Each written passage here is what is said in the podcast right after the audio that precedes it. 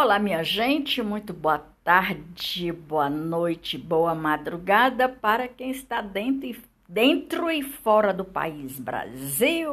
Sejam todos muito bem-vindos, bem-vindas. Com muita honra, com muita gratidão na mente e no coração de vocês. Eu tenho uh, a honra de estar com vocês compartilhando é, um pouco dos meus episódios. O podcast de número, hoje, número 25. Ah, Maria de Fábio, você estava falando podcast número 29 até ontem. Sim, mas é porque eu estava é, fazendo e contando e recontando a história do é, empreendedorismo. Esse que eu vou contar hoje é da cerveja Escol. Final das contas, hoje é sábado, 2 de abril, amanhã é domingo. A cervejinha, um churrasquinho, belezura, né? Então, esse meu podcast de hoje é o número 25. Vou falar da história da cerveja Skol e que depois pois na semana eu dou continuidade para o podcast de número 29, que é do que é do empreendedorismo. Então, o número do podcast é o 25. Hoje vou falar da cerveja Skol. Cerveja Skol. O podcast do episódio de hoje é o cento e oitenta e nove, cento e oitenta e nove com quinhentos e sete reproduções. E como hoje é sábado, vou anotar aqui que é para mim não esquecer. Cerveja Skol, Brasília. Brasília hoje 2 do 4 de 2022.1 falar a história da escola. Episódio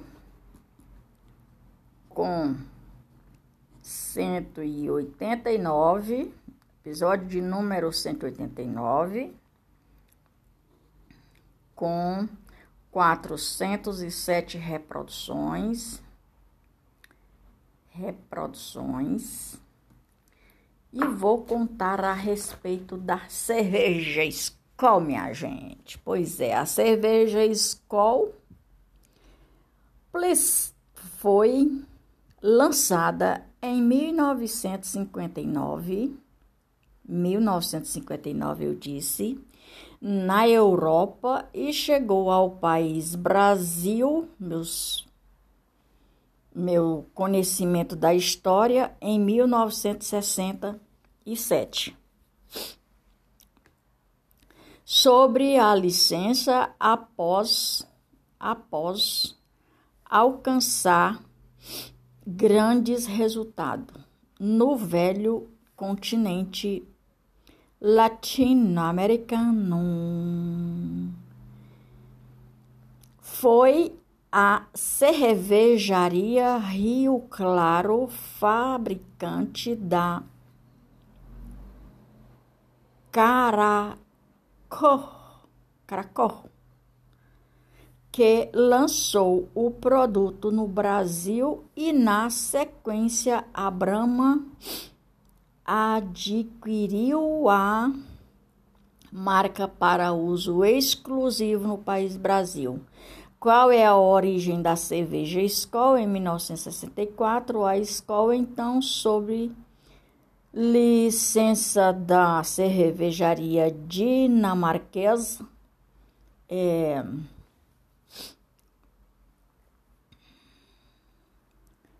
Calebre, Calebrige, foi traduzida ao foi trazida ao Brasil por um grupo de de empresários portugueses três anos mais tarde, sobre licença da pequena cerveja Rio Claro.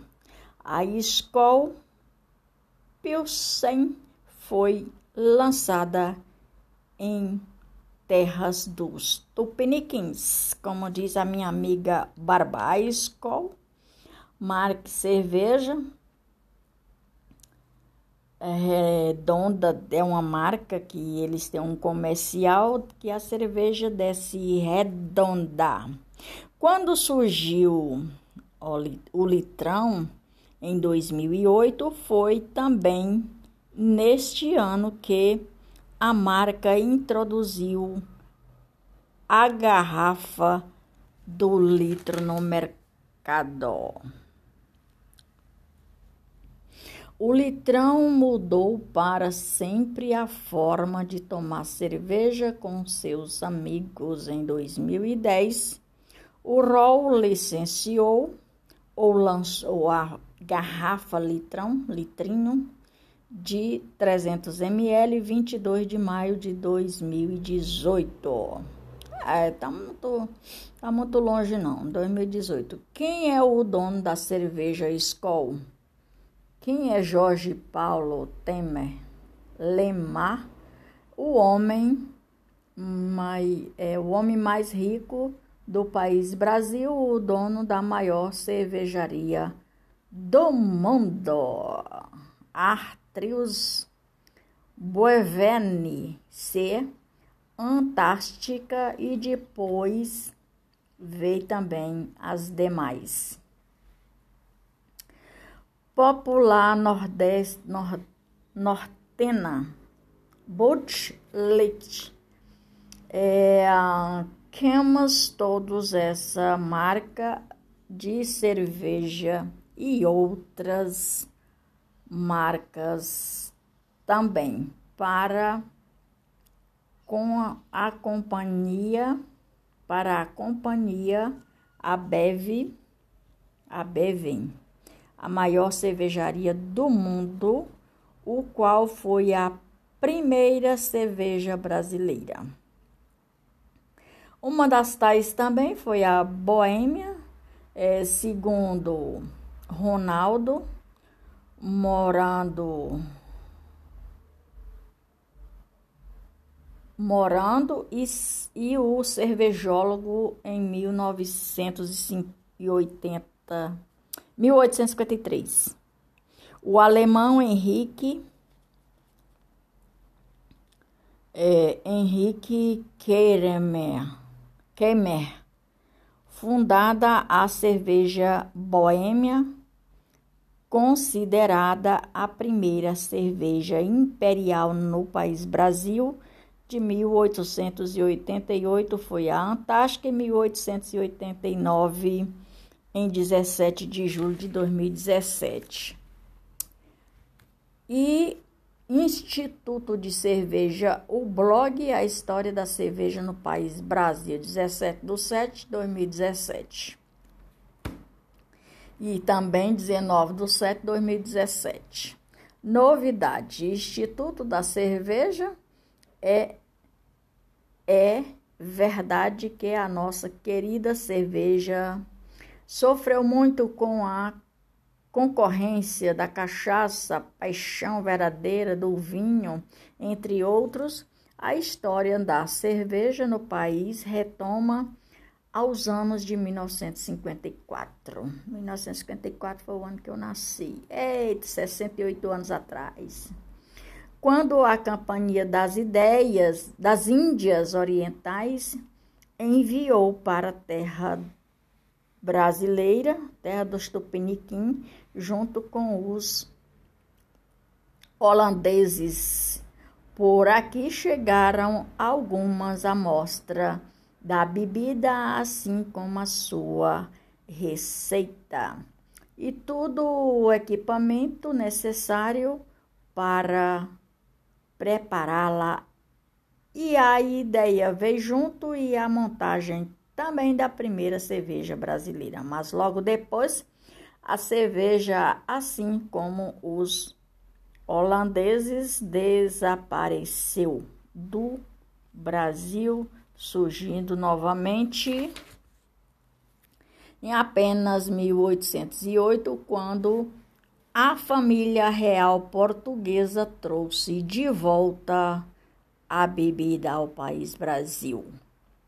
E é verdade que a nossa querida cerveja sofreu muito, sofreu muito com a concorrência da cachaça, do vinho, até sagre-se ou consagrar-se essa paixão nacional cerveja inglesa.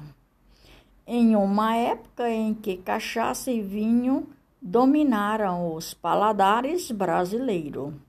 Dom João VI, um grande apreciador da cerveja, abriu os portos para outras nações por volta de 1808. Começaram as importações, principalmente dos produtos ingleses, já que Portugal Inglaterra e Inglaterra eram aliados.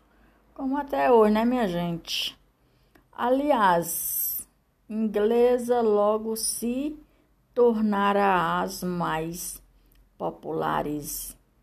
Dominaram também totalmente o mercado para se ter uma ideia da cerveja e de outros países para que chegassem ao Brasil.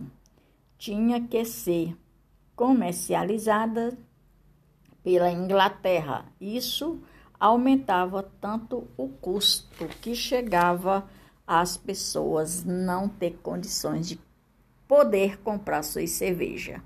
E óbvio, com toda esta produção de 1830, a coroa resolveu aumentar os impostos, né? porque a coroa até hoje ela tem uma predominância no nosso país, Brasil, e os preços aumentaram consecutivo. Uma cerveja era algo particularmente impossível de um pobre tomar cerveja. Hoje até os cachorros tomam.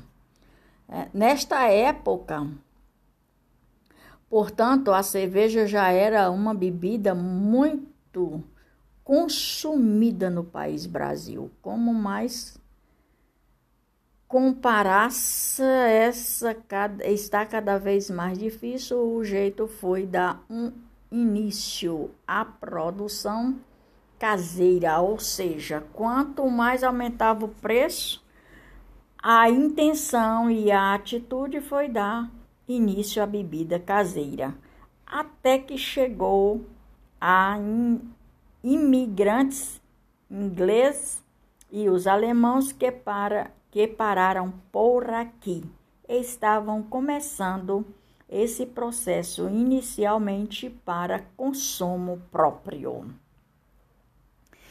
E assim, minha gente, como tudo nessa vida tem um quê e um porquê,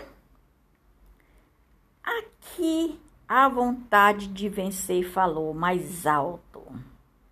Então, por hoje é só Maria de Fátima Braga da Silva, Amor Oficial, Brasília, 2 de março de 2022. Vou dar continuidade depois. A história da nossa belíssima cerveja. Até mais é, galera. Eu vou mais volto. Tchau, tchau.